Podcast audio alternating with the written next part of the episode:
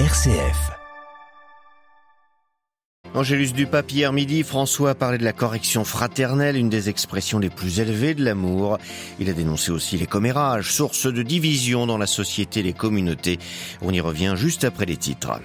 Séisme au Maroc, le pape a exprimé sa proximité au peuple marocain. Sur place, les secouristes poursuivent leurs recherches de rescapés parmi les décombres. Selon un dernier bilan, 2100 personnes ont perdu la vie.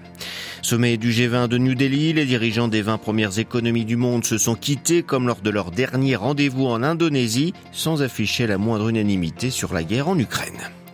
Le Mali, toujours aux prises avec les djihadistes, pourrait bien voir ressurgir le conflit avec les Touaregs. Ces derniers se disent prêts à reprendre les armes pour se défendre contre les militaires maliens. Il y a 50 ans, le général Pinochet prenait le pouvoir par les armes au Chili. Si son image est largement négative en Europe occidentale, c'est loin d'être le cas dans son pays. Nous verrons pourquoi dans notre dossier à suivre à la fin de ce journal. Radio Vatican, le journal, Xavier Sartre. Bonjour, la correction fraternelle est l'une des expressions les plus élevées de l'amour, mais aussi l'une des plus exigeantes. C'est ce qu'a affirmé hier le pape François lors de la prière de l'Angélus. Devant de nombreux pèlerins et fidèles rassemblés place Saint-Pierre, il a mis l'accent sur la manière de traiter ceux qui commettent des erreurs. François a aussi évoqué les commérages, source de division aujourd'hui dans la société et dans les différentes communautés. Les détails de Myriam Sandouno. Quand un fratello nella fede commette una colpa contro di te, tu senza rancore aiutalo. Lorsqu'un frère dans la foi commet une faute à ton égard, tu l'aides sans rancune en le corrigeant. A tout d'abord souligné François qui constate que de nos jours, la première chose qui se crée autour de ceux qui font le mal ou commettent des erreurs, ce sont les commérages. Une attitude qui sème la division, a-t-il relevé, et qui n'aide jamais à s'améliorer. Les commérages ne plaisent pas à Dieu a averti le pape, rappelant ensuite que Jésus nous exhorte à un comportement différent en tant que chrétien. Si ton frère a commis un péché contre toi, va lui faire des reproches, cela seul, parle-lui loyalement pour l'aider à voir son erreur. C'est cela que recommande le Christ, a-t-il fait savoir. Si tuo fratello commetterà una colpa contro di te, va ammoniscelo, fra te e lui solo. Impliquer la communauté pour aider à un changement de comportement de celui qui persiste dans ses erreurs reste une bonne option pour François, mais sans lui faire honte publiquement tout en unissant les efforts de tous pour l'aider à changer. La communauté doit lui faire sentir que tout en condamnant l'erreur, elle est proche par la prière et l'affection, toujours prête à offrir le pardon, a estimé François. Myriam Sandouno et le pape à l'issue de la prière de l'Angélus a évoqué la béatification hier en Pologne de la famille Ulm, tuée par les nazis pour avoir protégé une famille juive. Ils opposèrent, à souligner François, un amour évangélique à la haine et à la violence qui caractérisait cette époque. Le pape souhaite que cette famille soit pour nous tous un modèle à imiter dans le zèle pour la bonté et le service de ceux qui sont dans le besoin. Nous sommes proches du peuple marocain, c'est ce qu'a déclaré également le pape hier midi, 24 heures après avoir envoyé un télégramme à l'archevêque de Rabat après le séisme qui a frappé le Maroc dans la nuit de vendredi à samedi. François prie pour les victimes, le blessé, leurs familles. Il remercie aussi les secouristes. Sur place, les secours justement s'efforcent toujours de trouver des survivants parmi les décombres, notamment à Marrakech et dans des villages de la province d'Al Khaous. Selon un dernier bilan, 2100 personnes ont été tuées, 2400 blessées. Pour venir en aide aux sinistrés, le Maroc n'a accepté l'aide que de quatre pays, à l'Espagne, le Royaume-Uni, le Qatar et les Émirats arabes Le week-end fut dominé politiquement par le sommet des chefs d'État du G20 qui s'est conclu hier à New Delhi sous la présidence indienne. Mais ce rendez-vous n'a pas débouché sur beaucoup d'annonces concrètes. Le communiqué final n'a ainsi pas condamné explicitement l'invasion russe en Ukraine au Grand Dame de Kiev. Les précisions d'Emmanuel Derville. Vladimir Poutine ne s'est pas déplacé pour le sommet du G20. Son ministre des Affaires étrangères, Sergei Lavrov, l'a remplacé mais cette absence n'a pas été préjudiciable au Kremlin. Le communiqué final ne condamne pas l'invasion de l'Ukraine directement, il appelle même les deux parties à cesser les bombardements sur les infrastructures, un camouflet pour Kiev qui multiplie les attaques contre le système de transport des Russes pour gêner l'approvisionnement des troupes. En plus, le sommet n'a pas permis d'avancer sur la restructuration de la dette des pays pauvres qui a atteint 9 000 milliards de dollars l'an dernier. Cet endettement empêche les nations en développement de financer leur transition énergétique et de s'adapter au changement climatique. La hausse des températures sur la planète est aussi la grande absente du texte final qui ne fixe aucune échéance pour sortir des énergies fossiles. L'Inde, l'Arabie saoudite, la Chine et la Russie veulent compter sur le pétrole, le gaz et le charbon. New Delhi, Emmanuel Derville pour Radio Vatican. Et à l'issue du sommet, le président américain s'est rendu lui au Vietnam pour y inaugurer une ère de coopération encore plus grande entre Hanoï et Washington.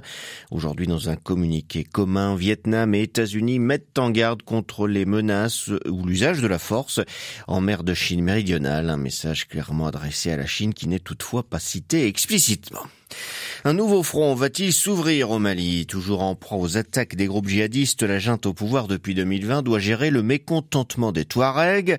Les membres de la coordination des mouvements de l'Azawa de la CMA, qui regroupe principalement des rebelles Touaregs, ont affirmé hier vouloir se défendre militairement contre l'armée malienne.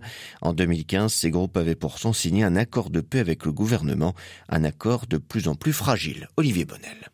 Hier, le cadre stratégique permanent, organisation qui regroupe les mouvements de l'Azawad, a accusé la junte malienne d'avoir violé à plusieurs reprises cet accord de paix de 2015 et déclaré dans un communiqué adopter toutes les mesures de défense légitime contre les forces de cette junte partout sur l'ensemble du territoire de l'Azawad, une zone qui concerne le nord du Mali. Selon ces groupes rebelles, l'armée malienne prendrait prétexte de la fin de la mission de l'ONU, la MINUSMA, pour récupérer des zones qui étaient sous leur contrôle, violant ainsi l'esprit de l'accord de 2015.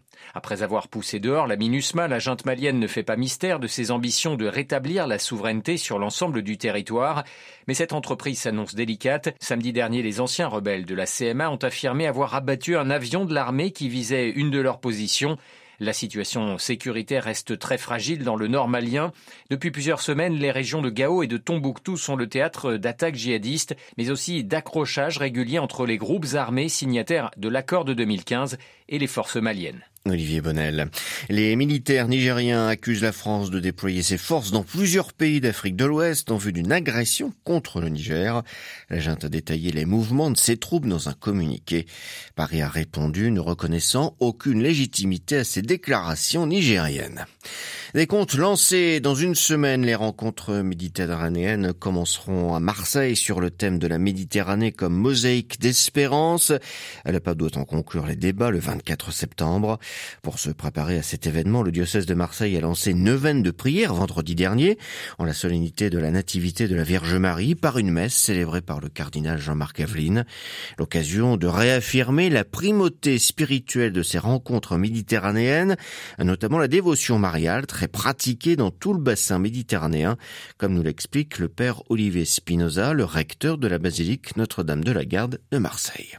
On pense souvent à la préparation matérielle d'un tel événement, mais il y a la préparation des esprits, des cœurs, et se rendre vraiment disponible à l'action de l'Esprit Saint. L'enjeu spirituel est bien d'accueillir la paix que le Christ veut nous donner. Il s'agit donc de contribuer en recevant l'Esprit Saint à cette civilisation de l'amour qui doit se traduire de manière particulière en Méditerranée. Et donc les sanctuaires sont des lieux avec cette figure de la Vierge Marie, elle nous invite à une convivialité, à une hospitalité, à comprendre et à saisir les richesses que les uns et les autres peuvent euh, s'apporter mutuellement. Et donc cette neuvaine, chaque jour, elle sera composée par euh, une communion particulière avec euh, quelques sanctuaires de la Méditerranée et ce sera vraiment une prière pour la paix. Les sanctuaires de la Méditerranée sont des lieux où très souvent des personnes de confessions différentes viennent pour prier, pour se confier à la Vierge Marie, pour se ressourcer, pour prendre de la hauteur avec leur existence. Donc ces sanctuaires sont véritablement des lieux qui sont des témoignages que la convivialité, l'accueil est possible. Des propos recueillis par Delphine Allaire.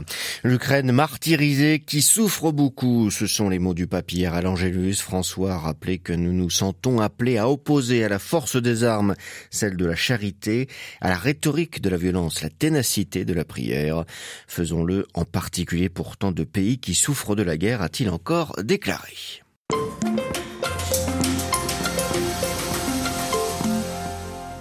Il y a 50 ans, le 11 septembre 1973, le président chilien Salvador Allende se donnait la mort dans, dans son palais de la Moneda à Santiago, un palais réduit en ruine après les assauts de l'armée. Le général Pinochet, qu'il avait lui-même nommé à la tête des forces armées du pays, s'emparait du pouvoir par un coup d'État qui allait instaurer une des dictatures les plus féroces d'Amérique latine. 3200 personnes furent tuées ou portées disparues, 38 000 torturées. Malgré ce bilan, plus d'un tiers des Chiliens estiment aujourd'hui que le général Pinochet a libéré le Chili du marxisme et une partie de la classe politique s'en réclame toujours. L'image politique du dictateur, malgré un travail de mémoire mené dès les années 1990, n'est donc pas condamnée unanimement, ce qui contraste avec celle qu'il a en Europe occidentale, notamment en France, où se réfugièrent de nombreux opposants chiliens, contribuant ainsi à entretenir la mémoire d'un régime oppressif. Comment expliquer ce décalage? Pourquoi une partie des Chiliens ont la nostalgie de Pinochet? Explication de Cécile Faliès, maître de conférence en géographie à l'université paris Panthéon-Sorbonne. Il y a déjà beaucoup de gens qui n'ont pas quitté le, le, pays et surtout beaucoup de gens qui ont bénéficié du modèle néolibéral, un libéralisme complet d'un point de vue économique. Et ces gens qui en ont bénéficié en sont gré euh, à Pinochet. Et c'est encore des gens qui sont euh, parmi les, les actifs hein, pour certains. La réussite du modèle économique du Chili, un modèle néolibéral, a-t-elle a-t-elle permis à Pinochet finalement de, de bénéficier d'une certaine mensuétude de la part des Chiliens? Très clairement. Voilà, c'est tout à fait lié. Euh, je peux je peux vous donner euh, un exemple parmi tant d'autres, mais euh, Pinochet, au bout de deux ans, il a fait venir donc Milton Friedman, économiste néolibéral, tête de file de l'école de Chicago, et en gros, il lui donne les clés du camion. Il lui dit voilà, fais ce que tu veux, de mon pays d'un point de vue économique euh, et faisant un laboratoire de toutes tes expériences. Donc ce n'est pas un État qui laisse tout faire, c'est plutôt un État qui aide le capital et les multinationales à investir et à exporter euh, les productions. Donc il y a vraiment une collusion entre un État très fort, euh, une dictature, et quelques familles, euh, quelques grands groupes euh, sur certaines ressources. Donc l'agriculture et puis la mine. Est-ce qu'en somme, on, peut dire que les questions économiques sont plus importantes que les questions sociales aux yeux des, Chiliens c'est le constat euh, que l'on a fait euh, suite au, résultat du, du référendum euh, à la suite de la rédaction de, de la nouvelle constitution. 60% des Chiliens rejettent le nouveau texte. Et où en particulier dans les régions du nord du pays et dans les régions du sud du pays, qui auraient bénéficié le plus de cette nouvelle constitution d'un point de vue politique, puisque des nouveaux droits allaient être donnés aux populations autochtones, aux agriculteurs en termes d'accès à l'eau, etc., d'un point de vue environnemental. Mais c'est là que ça a été le plus rejeté parce que c'est aussi là que les familles dépendent le plus de l'économie extractiviste, en fait. Vous pouvez avoir euh, un chef de famille qui va travailler euh, à la mine et euh, une femme qui va travailler dans une entreprise exportatrice, par exemple, d'avocats. Si les patrons ferment la mine et l'entreprise exportatrice, puisqu'il y a des lois qui font que ces entreprises sont jugées polluantes, euh, ou peu respectueuse euh, en termes de responsabilité euh, sociale et environnementale, eh bien, ce sont deux personnes qui se retrouvent au chômage, des enfants par conséquence, et dans un système où la santé coûte très cher, l'éducation coûte très cher, ces personnes, quelles que soient leurs convictions environnementales, politiques, etc., ont préféré assurer bah, leur emploi en fait, dans un contexte très fort d'inflation au Chili, de vie très chère. Donc euh, voilà, c'est ce qui explique euh, le résultat de ce référendum euh, rejetant la Constitution. Est-ce qu'on peut dire qu'il y a une fracture générationnelle au sein de la société chilienne par rapport